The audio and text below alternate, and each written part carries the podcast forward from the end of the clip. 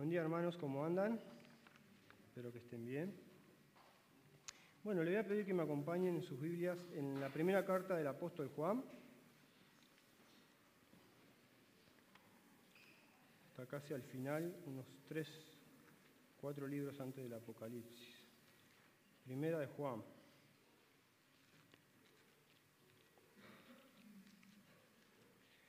Eh, como ustedes sabrán, la iglesia eh, tiene la costumbre de en el año exponer un libro entero.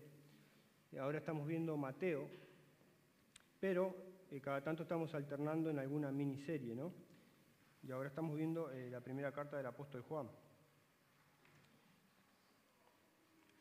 Vamos al capítulo 2, desde el verso 7 al 14, les voy a leer. Dice así, amados, no les escribo un mandamiento nuevo, sino un mandamiento antiguo que han tenido desde el principio. El mandamiento antiguo es la palabra que han oído. Por otra parte, les escribo un mandamiento nuevo, el cual es verdadero en él y en ustedes, porque las tinieblas van pasando y la luz verdadera ya está alumbrando. El que dice que está en la luz y aborrece a su hermano está aún en tinieblas. El que ama a su hermano permanece en la luz y no hay causa de tropiezo en él. Pero el que aborrece a su hermano está en tinieblas y anda en tinieblas y no sabe a dónde va porque las tinieblas han cegado sus ojos. Les escribo a ustedes, hijos, porque sus pecados les han sido perdonados por el nombre de Cristo. Les escribo a ustedes, padres, porque conocen a aquel que ha sido desde el principio. Les escribo a ustedes, jóvenes, porque han vencido al maligno al maligno. Les escribo a ustedes niños porque conocen al Padre. Les he escrito a ustedes, padres, porque conocen a aquel que ha sido desde el principio. Les he escrito a ustedes jóvenes porque son fuertes, fuertes y la, y la palabra de Dios permanece en ustedes y han vencido al maligno. Bueno, Señor, eh, una vez más gracias por este tiempo y queremos pedirte que, que tú alumbres nuestros corazones, que tú ayudes, nos ayudes a entender tu palabra que tú nos, nos ayudes, Señor, a ponerla en práctica por sobre todas las cosas, Señor. Gracias por, por este tesoro invaluable, Señor. Gracias por tener a disposición nuestra una copia de esto, Señor, que es ni más ni menos que tu palabra inspirada. Espíritu Santo, ayúdanos y hacemos esta oración en nombre de Jesús. Amén.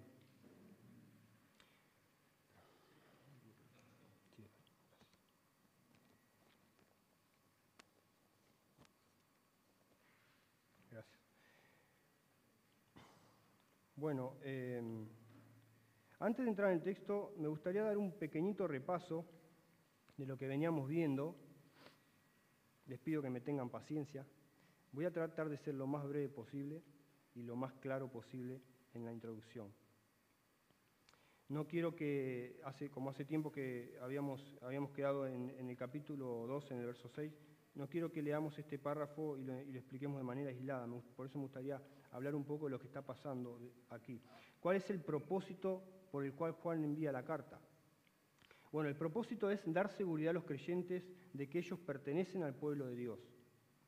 Juan el apóstol escribe a sus destinatarios, posiblemente un grupo de iglesias en el Asia Menor, posiblemente está en una carta circular, ya que no hay una presentación de hacia dónde va. Eh, bueno, le manda a un grupo, se, se, cree que es en el Asia Menor, a un grupo de iglesias, una carta circular para tratar un serio problema que había surgido en dichas iglesias de aquella zona. Al parecer, ciertos líderes dentro del pueblo cristiano comenzaron a crear divisiones por medio de enseñanzas extrañas y distorsivas sobre el cristianismo. Habían salido dentro de la iglesia, pues Juan dice más adelante, ¿no? en el verso 19, que eh, salieron de nosotros, aunque no, pero no eran de nosotros, si no hubiesen permanecido en la verdad con nosotros. Estos falsos maestros redefinieron el Evangelio de acuerdo a sus propias interpretaciones de lo ya establecido por el Señor Jesús y sus apóstoles. Estas falsas enseñanzas, según se cree, eran doctrinas precursoras de lo que siglos posteriores se llamó gnosticismo, una corriente esotérica, es decir, ocultista y pagana que comenzó a hacer estragos en el mundo cristiano evangélico de los primeros siglos. Esto es lo que se cree por los escritos posteriores después del primer siglo que tratan sobre estos problemas muy similares a los que habla Juan. Los discípulos de Juan escribieron eh, documentos como Policarpo, eh, Ignacio de Antioquía, etc. Por eso se deduce que eh, este era el problema, además de lo que Juan ya expone en su carta. Entonces, ¿por qué era grave este problema? Posiblemente empezó, estos creyentes estaban experimentando incertidumbre acerca de su condición como cristianos, es decir, estaban posiblemente dudando de su condición espiritual, porque las bases del cristianismo empezaron a ser tambaleadas con doctrinas nuevas. Entonces Juan les escribe a sus receptores con un verdadero corazón pastoral para afirmarlos en su fe y darles las certezas de que estaban en la verdad y a través de la verdad pudieran discernir el error y pudieran distinguir entre lo que es falso y lo verdadero. Y Juan usa mucho, utiliza muchos contrastes bien marcados, ¿no? Él habla de los que andan en la luz con los que andan en las tinieblas, los que conocen a Dios contra los que no lo conocen, los que aman con los que aborrecen, los que creen en el Hijo de Dios con aquellos que lo niegan, etcétera, etcétera. Así que ese es el contexto de la situación que se estaba viviendo y el propósito por el que Juan les, manda la carta, reitero, es para dar seguridad a los creyentes que ellos estaban firmes y debían permanecer en esa verdad. Ahora, un repaso bien breve, rapidito. Vimos que en el capítulo 1 Juan afirma categóricamente que el, verbo, es decir, Cristo, eh, tanto eh, su humanidad como la divinidad de este Mesías. ¿Por qué? Porque había una, eh, muy probablemente él se está refiriendo a una corriente que había en aquellos días, que después se llamaría noticismo, donde se separaba la materia, era una filosofía dualista, donde la materia por un lado y el espíritu por otro, donde todo lo que era tangible y material era malo. Por lo tanto, Cristo no podía ser humano. Por lo tanto, el que murió en la cruz no era el verbo divino, era un hombre común y corriente. Otros afirmaban que Cristo estaba revestido de una especie de, fantasma o de espectro. El término es griego y es difícil, no nos vamos a meter en eso, pero tiene otro término. Pero Cristo en realidad no era un hombre verdadero. Entonces negaban la humanidad de Cristo y por tanto su misión redentora. Vamos a leer más adelante en los capítulos cuando veamos eh, eh, esta serie, avancemos esta serie, que Juan eh, se para enfrente de esas personas y les dice que eran el anticristo porque estaban negando la encarnación de Cristo, estaban negando que Cristo había venido en carne y por lo tanto estaban negando su misión redentora y por lo tanto rechazaban la ética cristiana y las normas de conducta basadas en los mandamientos del Señor. Porque ellos decían, bueno, la materia es mala, no importa lo que hagas con tu cuerpo, lo que importa es tu estado espiritual. El cuerpo es material, va a quedar acá, o sea que tú puedes vivir como quieras mientras estés en un nivel espiritual alto. Juan se opone a eso y él nos habla en el capítulo 1, versículos 6 y 7, que aquellos que, que dicen que están en, comunión con él y que están en la luz, pero andan en tinieblas, están mintiendo. Y dice en el capítulo 2, versículo 4 y 6 que dice que, que ellos eran mentirosos, porque ellos decían, le hemos llegado a conocer, pero no guardaban sus mandamientos. Entonces ellos decían una cosa, pero vivían de otra manera, relativizando la conducta y las normas cristianas. Y las normas cristianas. Y Juan dice claramente, lo vimos en la última vez que Sergio nos habló, que el que, el que dice que permanece en él tiene que andar como él anduvo en la tierra. O sea, negaban la, la, la humanidad de Cristo, una verdad central del Evangelio. Negaban su obra redentora y negaban también los mandamientos del Señor para obedecerlos. Y por último, la salvación, ellos creían que se alcanzaba solo, en algunos, solo para algunos por medio de una iluminación intelectual y un conocimiento especial, una salvación por mérito propia, negaban la gracia. Por tanto, no, no quiere decir conocimiento en griego. Por tanto, llegar a un estado de pureza espiritual era necesario para llegar a ese estado, adquirir un conocimiento oculto para un grupo de creyentes electos.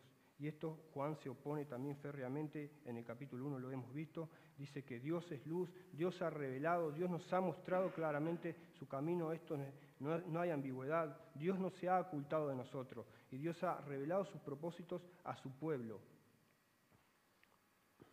Y el pueblo de Dios eh, es es enteramente el privilegiado para poder recibir esas revelaciones, no es un grupo selecto de cristianos. El verdadero conocimiento de Dios no viene por un estado intelectual de iluminación, sino por una vida transformada, es lo que Juan trata de decirnos, una vida transformada enteramente. El que dice yo he llegado a conocerle, dijo Juan, pero no guarda sus mandamientos, es un mentiroso y la verdad no está en él. Entonces, es verdad que cuando viene el Evangelio en nuestras vidas transforma nuestra mente. Es verdad que hay un conocimiento diferente. Es verdad que nuestra mente se va renovando. Es cierto que, que tenemos una cosmovisión diferente de la vida como la ve el mundo.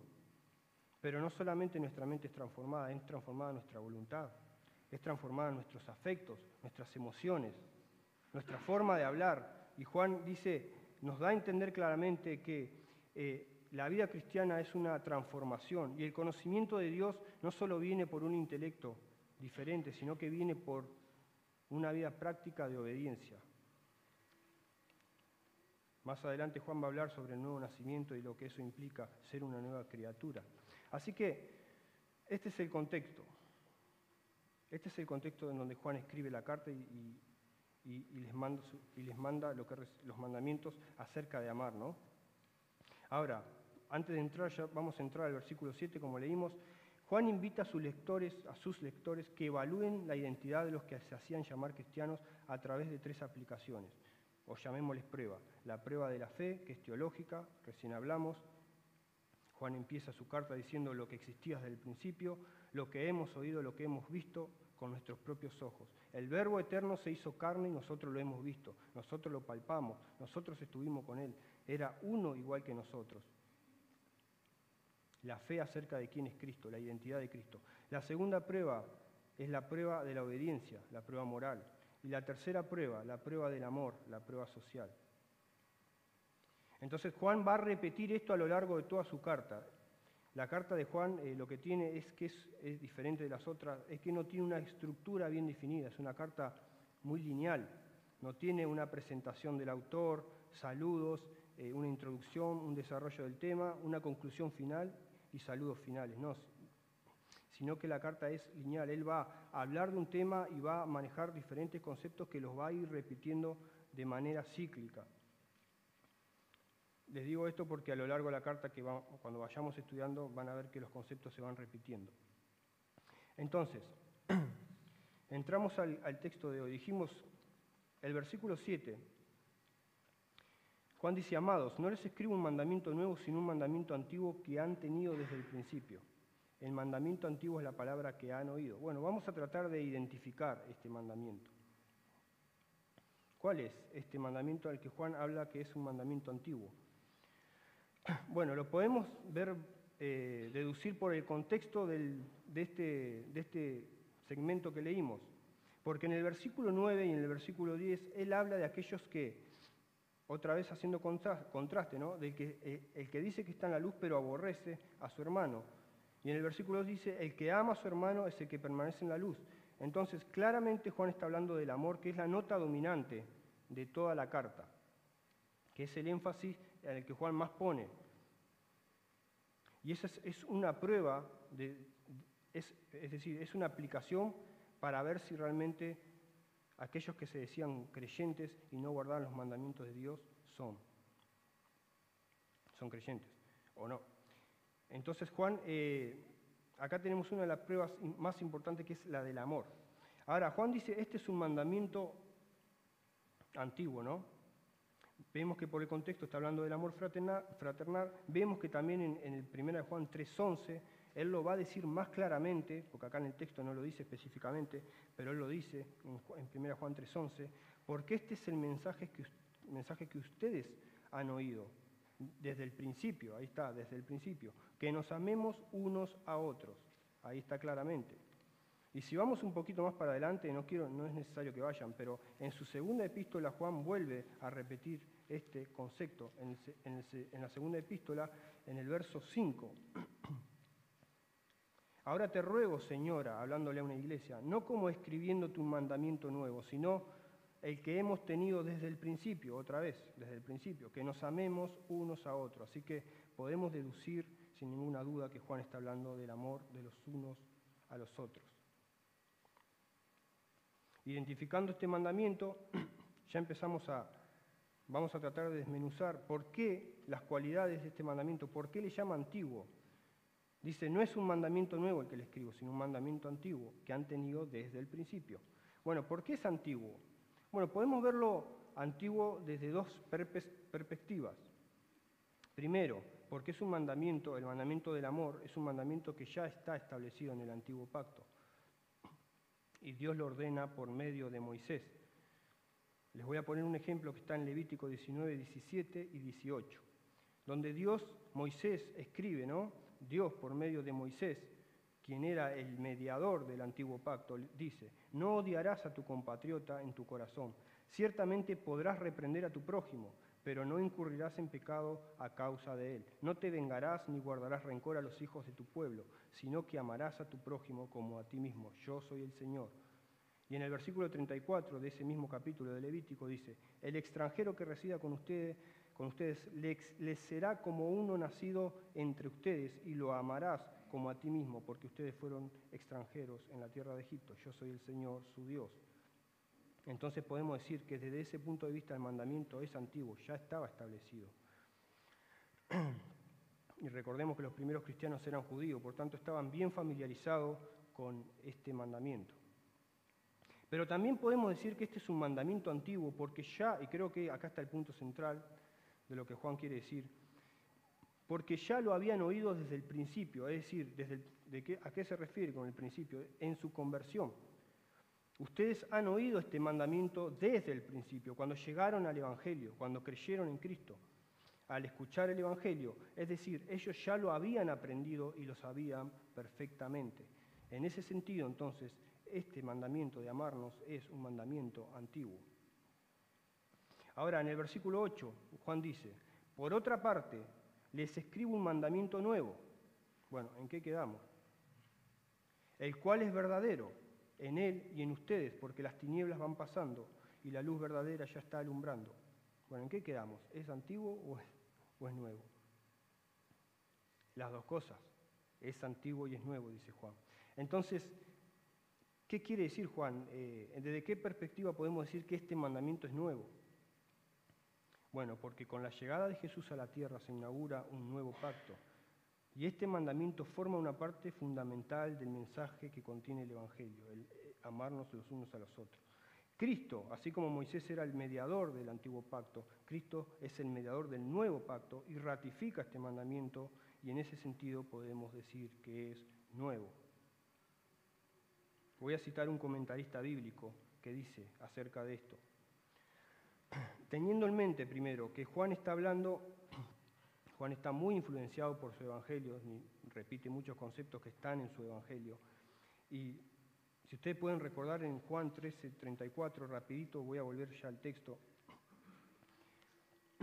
El Señor había hablado de esto.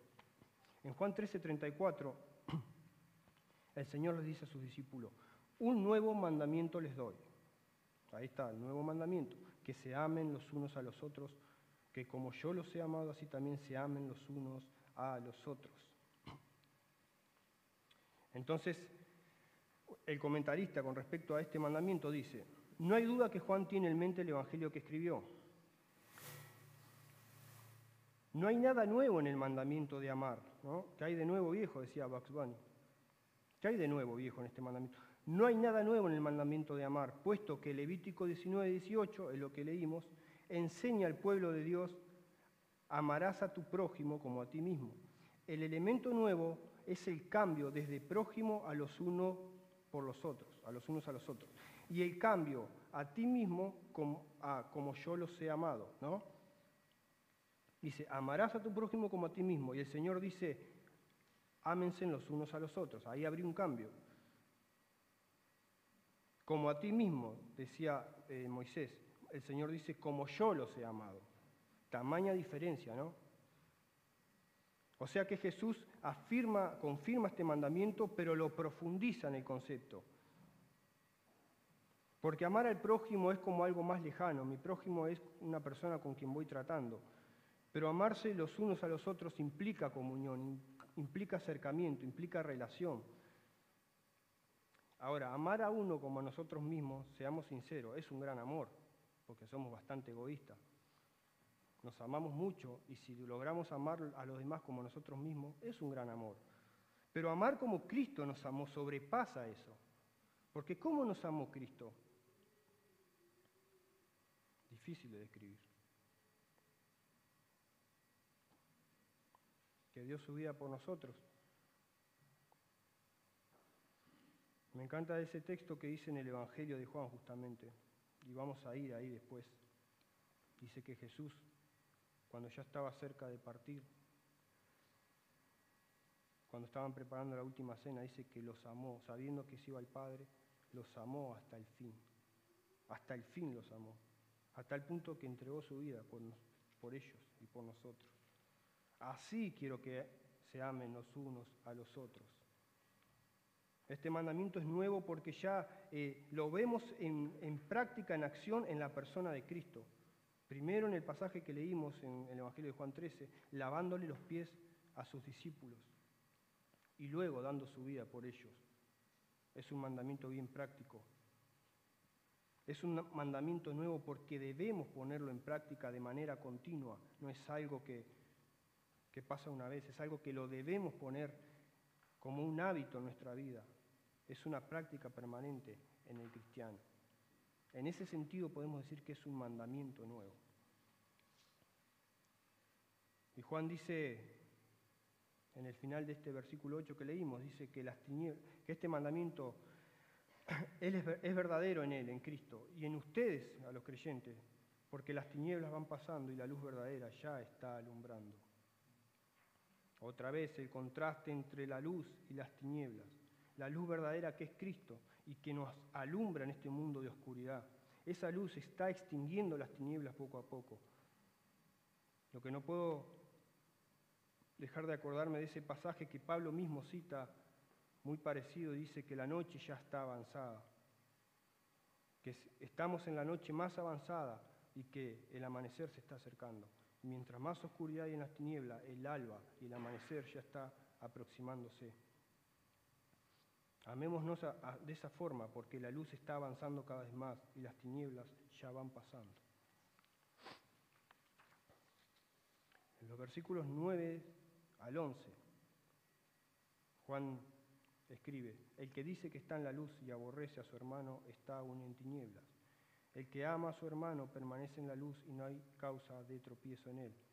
Pero el que aborrece a su hermano está en tinieblas y anda en en tinieblas y no sabe a dónde va porque las tinieblas han cegado sus ojos. Otra vez, Juan usando el contraste, este lenguaje figurativo de andar en la luz, que significa andar en la verdad, andar en, el camino de Dios con aquellos que no andan. Y Juan es muy crítico. Y tenemos que tener cuidado porque Juan está, nos está advirtiendo muchos que dicen, pero no hacen. Lo vimos en el capítulo 2, versículo 6, en la última sección que, que, predicó Sergio, que dicen, algunos decían que permanecían en Él, pero debían no andaban como Él anduvo, como Cristo anduvo. Y acá una vez más Juan dice lo mismo, el que dice que está en la luz con sus labios, pero aborrece a su hermano está en tinieblas. Ese dualismo de que lo material es, es malo, no importa lo que hagas con tu cuerpo, eso es irrelevante, Juan lo, está, eh, realmente lo está confrontando y dice, no, importa lo que hacemos, importa porque eso define si nuestra vida ha sido transformada o no.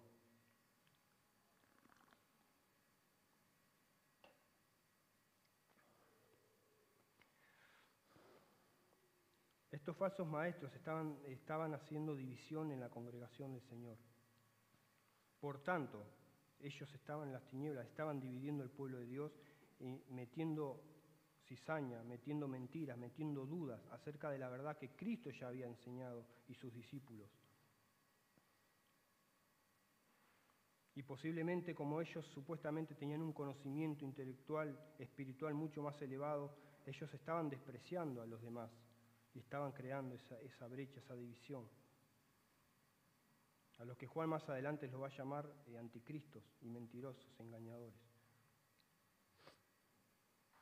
No se dejen engañar, dice Juan.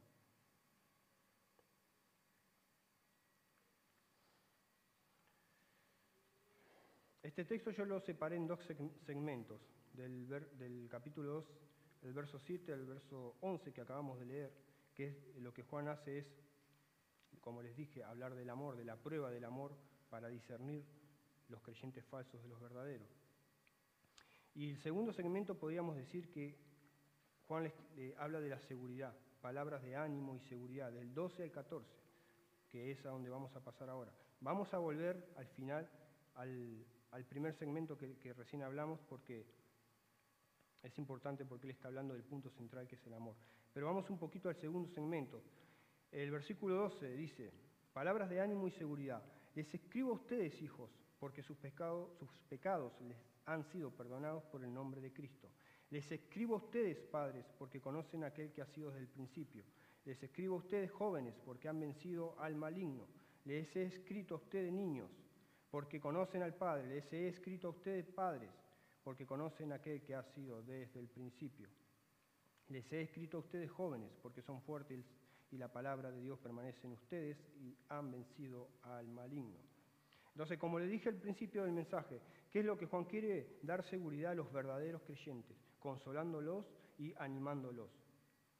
Y una vez más, Juan emplea palabras llenas de afectos hacia esos creyentes, ¿no? En el versículo 7 vimos que él los llama amados, y ahora le dice hijos o hijitos, literalmente, o pequeños. Juan realmente era un anciano ya con, en sus últimos años de vida, maduro, un apóstol pero un apóstol con un corazón de pastor. Y está realmente preocupado por, por sus destinatarios. Les escribo a ustedes, hijitos, porque sus pecados les han sido perdonados por el nombre de Cristo. Esto me hace acordar cuando Jesús se refería a sus discípulos y le decía, no teman manada pequeña. Hablaba con esos términos de ternura.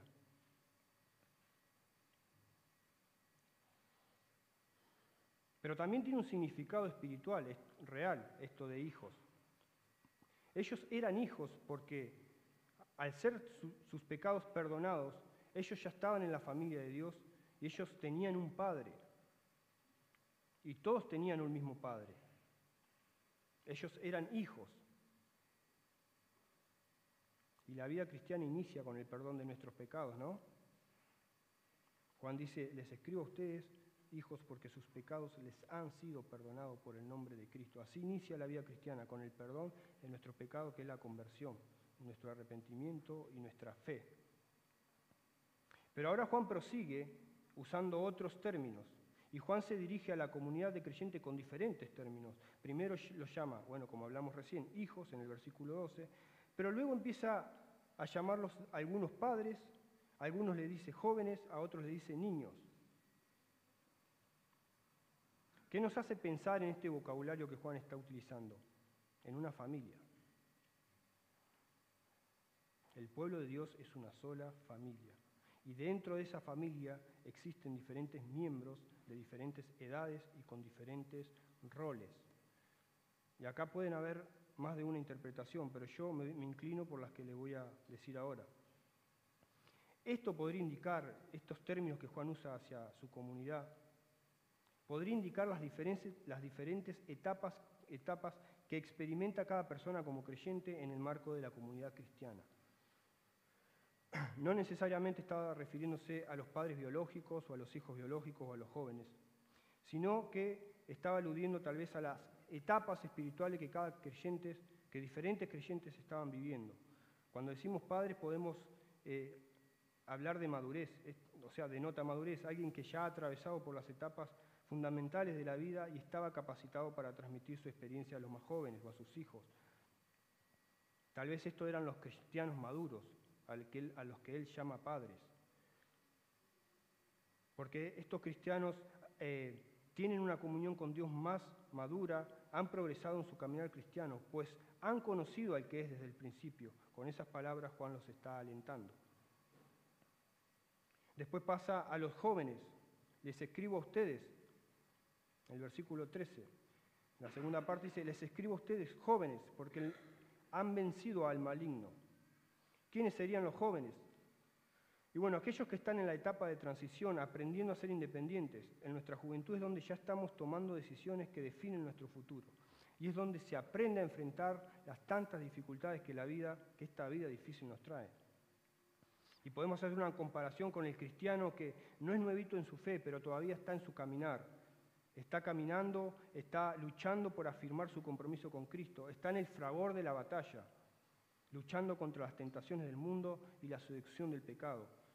De hecho, Juan está hablando con un lenguaje de guerra, ¿no? Ya han vencido al maligno, dice. Y los anima de esa manera, diciéndole, ustedes ya, ya han vencido al maligno. Después pasa a los niños, posiblemente aludiendo a los creyentes nuevos, a los recién convertidos, a los que estaban descubriendo las bases y los fundamentos del Evangelio. Y Juan los anima diciendo, ustedes ya conocen al Padre, no como su juez, sino como su Padre. Cuando uno viene al Evangelio, ¿no? aprende las cosas más básicas, y una de ellas, no tenemos mucha profundidad de quién es Dios, pero sí sabemos que es nuestro Padre. Y estamos en ese amor, en, esa primera pasión de saber que Dios es un Padre que nos, que nos ama. Estamos descubriendo algo nuevo en eso. Entonces, ahí vemos la comparación. Cuando le habla a los padres de la congregación, a los maduros espiritualmente, dice, ellos ya han conocido a Dios, pero dice de otra manera, lo han conocido, han conocido al que es desde el principio. Tal vez está utilizando un lenguaje más teológico, más profundo, ¿no? porque en nuestro caminar cristiano vamos conociendo a Dios mientras estudiamos su revelación. Y él dice, al que es al eterno, al inmutable, a Dios mismo. Pero los niños conocen al Padre, el mismo Dios, pero en diferentes términos. Nuevamente Juan se dirige a los padres, ¿no? Lo leemos. En el, en el versículo 14, les he escrito a ustedes, padres, porque conocen a aquel que ha sido desde el principio. Le enfatiza, primero le dice les escribo, ahora dice les he escrito. Hay un énfasis, dándonos claramente, eh, mostrándonos la intención que Juan tiene de alentarlos. Y con los jóvenes lo mismo, les he escrito a ustedes jóvenes porque son fuertes y la palabra de Dios permanece en ustedes y han vencido al maligno. Otra vez, repite lo mismo con los jóvenes.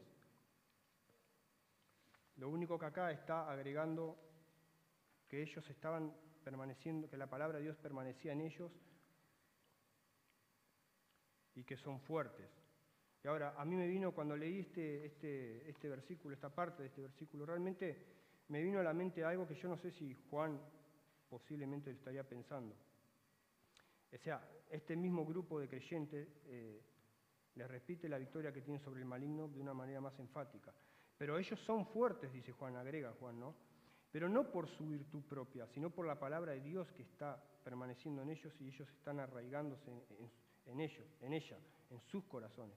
Y me acordaba este, del pasaje que el profeta Isaías da eh, en el capítulo 40, que encaja perfectamente. Dice, Él da fuerzas al fatigado y al que no tiene fuerzas, aumenta el vigor. Aún los muchachos se fatigan y se cansan, y los jóvenes tropiezan y vacilan, pero los que esperan en el Señor renovarán sus fuerzas, remontarán con, alas como águilas, correrán y no se cansarán, caminarán y no se fatigarán.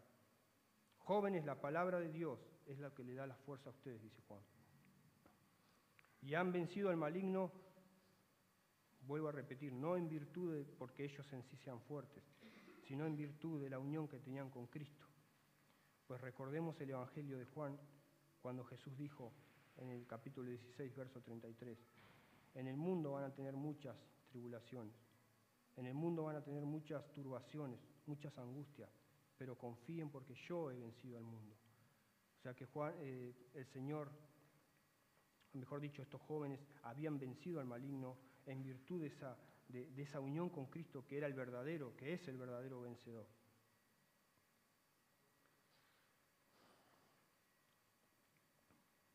Vamos a la conclusión y a la aplicación final. A Juan se lo ha descrito como el apóstol del amor, ¿no? Les dije que él hacía mucho énfasis en el amor. en estos días, eh, mientras estaba pensando en este pasaje, en los días previos para poder armarlo, armar el estudio, yo me preguntaba por qué Juan dio tanto hincapié en el amor y lo va a seguir repitiendo a lo largo de la carta. Tal vez hizo más hincapié que sus consiervos, que los demás apóstoles. Y yo me preguntaba, ¿por qué? Y seguramente tiene mucho que ver el contexto de lo que estaba sucediendo, pero estoy también seguro que Juan escribió con tanta fuerza sobre, el amor basado en su experiencia personal con Cristo.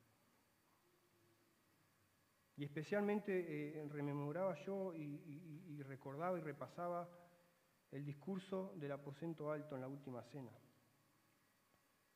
En esa cena a Juan se lo identifica, el autor del Evangelio es identificado como Juan y es llamado el discípulo a quien Jesús amaba. No necesariamente estaba diciendo que Jesús amaba a Juan más que a los demás, pero sí que había una relación especial de acercamiento, de afecto y de amor. En esa última cena vimos que Juan, eh, que el, el texto nos dice que Juan, mientras comían, él estaba recostado en el pecho de Jesús. No tengo dudas que, que esto había marcado a fuego la vida de Juan. Esto y todo, todo lo que él vivió con Cristo. El fuerte énfasis en el amor que Juan hace lo podemos ver influenciado claramente en esa, en esa cena que está eh, en, el, Evangelio de Juan en el capítulo 13 hasta el capítulo 17. Y así allí el Señor se está despidiendo de sus discípulos en, un momento, en, su momento de mayor tristeza, anticipando los errores que le esperaban. Jesús que estaba angustiado, la escritura dice, cuando él declaró que alguien de, de esos íntimos lo iba a traicionar, Jesús se había angustiado, estaba turbado por lo que estaba a punto de vivir. Porque lo iban a escupir, porque lo iban a despreciar, porque lo iban a bofetear, porque le iban a clavar una corona en la cabeza, una corona de espinas, y le iban a pegar con un palo porque se iban a burlar de él, lo iban a desnudar. Y lo peor de todo, porque iba a ser separado del Padre. En ese momento de oscuridad que Jesús sabía que se aproximaba, Jesús necesitaba ser consolado, pero ¿saben qué? Él es quien empieza a hablar palabras de consuelo a sus discípulos. Evidentemente los discípulos ya estaban captando ese ambiente de que iban a quedar solos y seguramente se empezaron a desanimar. Pero nada tenía comparación con el sufrimiento que iba a experimentar Cristo. Y en vez de los discípulos, ellos como grupo, a, a su, eh, a, su maestro y, y, consolarlo y animarlo, no, es Jesús en que empieza a hablarles palabras de ánimo. Ustedes en su casa pueden leer el Evangelio de Juan, el capítulo 13, el discurso que Jesús da, que solo se registra en el Evangelio de Juan, no, en los otros tres. Y él le dice cosas como, como en el capítulo 14, le dice cosas, no se turbe su corazón, yo me voy a ir. Estoy parafraseando, no estoy eh, citando textualmente. Yo me voy a ir, pero yo les voy a, voy a preparar un lugar para ustedes. Y ustedes van a estar donde yo esté.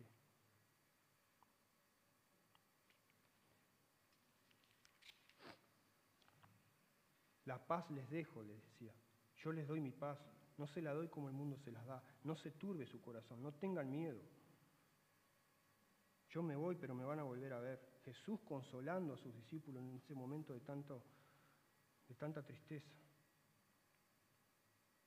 En el capítulo 15 también vemos otro ejemplo. Estoy hablando del Evangelio de Juan. Este es mi mandamiento, que se amen los unos a los otros como yo los he amado. Nadie tiene un amor mayor que este, que uno dé su vida por sus amigos. Yo voy a dar mi vida por ustedes. Así deben amarse. Otro ejemplo más, no voy a citar bueno, algunos.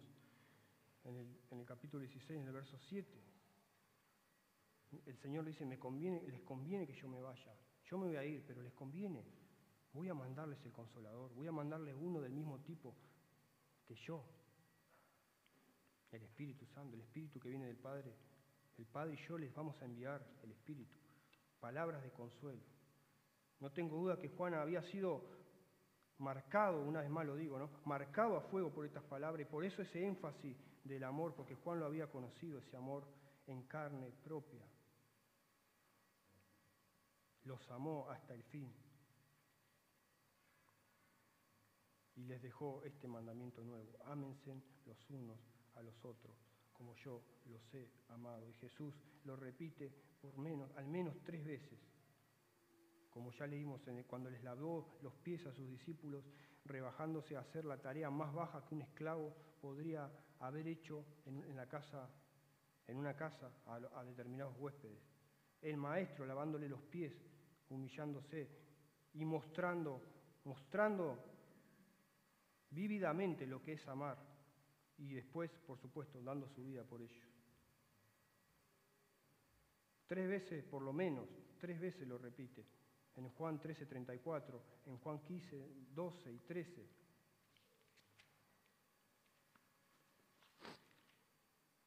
Este es mi mandamiento, que se amen los unos a los otros. Y en Juan 15, 17 dice lo mismo. Esto les mando, que se amen los unos a los otros. Eh, eh, el resumen de ese discurso era, yo me voy, yo me voy, pero les mando sobre todo una sola cosa, que se amen los unos a los otros. Y en esto van a va a conocer el mundo, que son mis discípulos. Si el mundo los aborrece, es porque a mí me ha aborrecido antes, pero ellos van a conocerlos porque ustedes se aman. Ahí está el contraste, los que aman y los que aborrecen, como leímos en la carta de Juan. La pregunta es, estamos practicando ese mandamiento. Yo sé que es fácil hablarlo, es fácil decirlo.